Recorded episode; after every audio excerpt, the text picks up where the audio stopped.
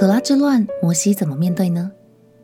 朋友平安，让我们陪你读圣经，一天一章，生命发光。今天来读民数记第十六章。我们都知道，摩西是被上帝亲自拣选成为以色列的领袖，而且跟上帝之间的关系也非常的好。但在以色列百姓中，仍然有些人非常不服气，觉得摩西和亚伦这对兄弟。凭什么当领袖？凭什么代表我们亲近神呢？今天，我们就要从这场争权风暴中，看见上帝公义的属性，也看见上帝所拣选的领袖拥有怎样的一颗心呢？一起来读民数记第十六章。民数记第十六章，立位的曾孙哥辖的孙子。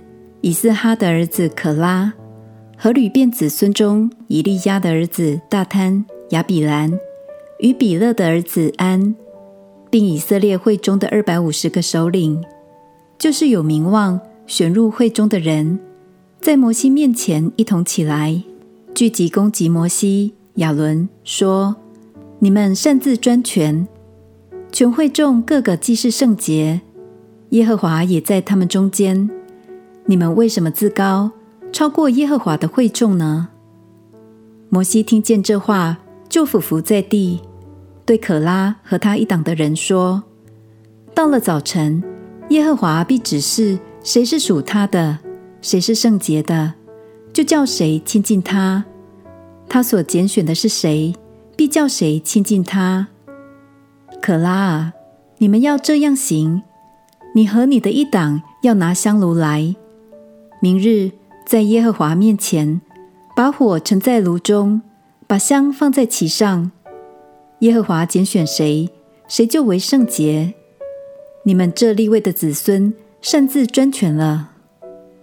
摩西又对可拉说：“立位的子孙哪，你们听我说，以色列的神从以色列会中将你们分别出来，使你们亲近他，办耶和华帐幕的事。”并站在会众面前替他们当差。耶和华又使你和你一切弟兄、立位的子孙一同亲近他，这岂为小事？你们还要求祭司的职任吗？你和你一党的人聚集，是要攻击耶和华。亚伦算什么？你们竟向他发怨言呢？摩西打发人去召以利押的儿子大坍、亚比兰。他们说：“我们不上去。你将我们从流奶与蜜之地领上来，要在旷野杀我们，这岂为小事？你还要自立为王，辖管我们吗？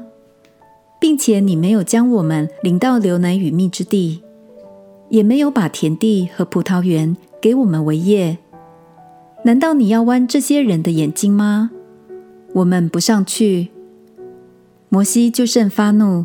对耶和华说：“求你不要享受他们的供物。我并没有夺过他们一匹驴，也没有害过他们一个人。”摩西对可拉说：“明天你和你一党的人，并亚伦，都要站在耶和华面前，各人要拿一个香炉，共二百五十个，把香放在上面，到耶和华面前。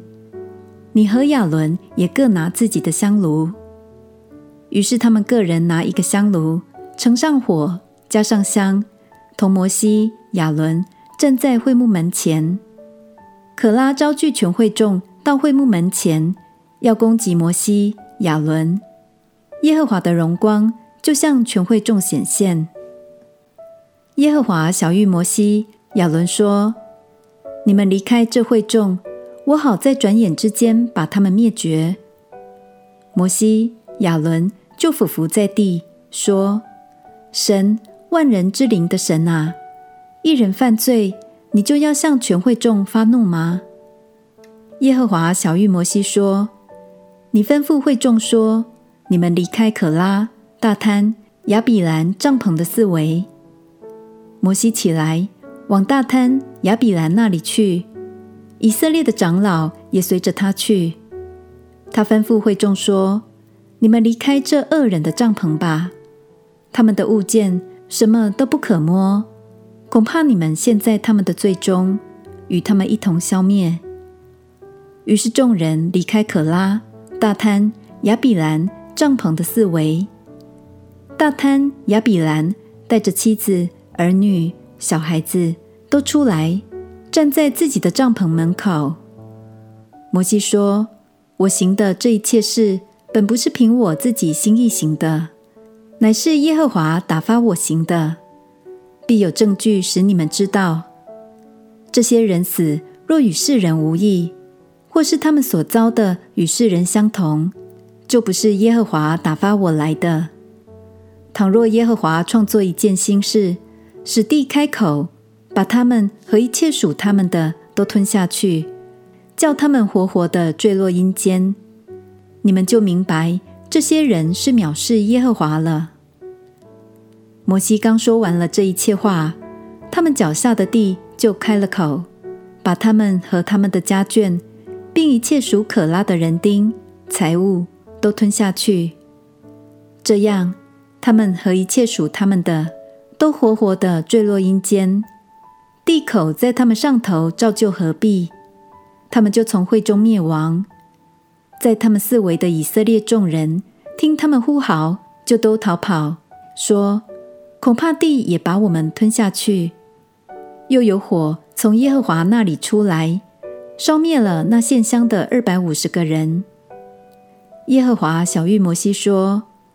你吩咐祭司亚伦的儿子以利亚撒，从火中捡起那些香炉来，把火撒在别处，因为那些香炉是圣的。把那些犯罪自害己命之人的香炉，叫人锤成片子，用以包坛。那些香炉本是他们在耶和华面前献过的，所以是圣的，并且可以给以色列人做记号。于是祭司以利亚撒将被烧之人所献的铜香炉拿来，人就锤出来，用以包坛，给以色列人做纪念，使亚伦后裔之外的人不得近前来，在耶和华面前烧香，免得他遭可拉和他一党所遭的。这乃是照耶和华借着摩西所吩咐的。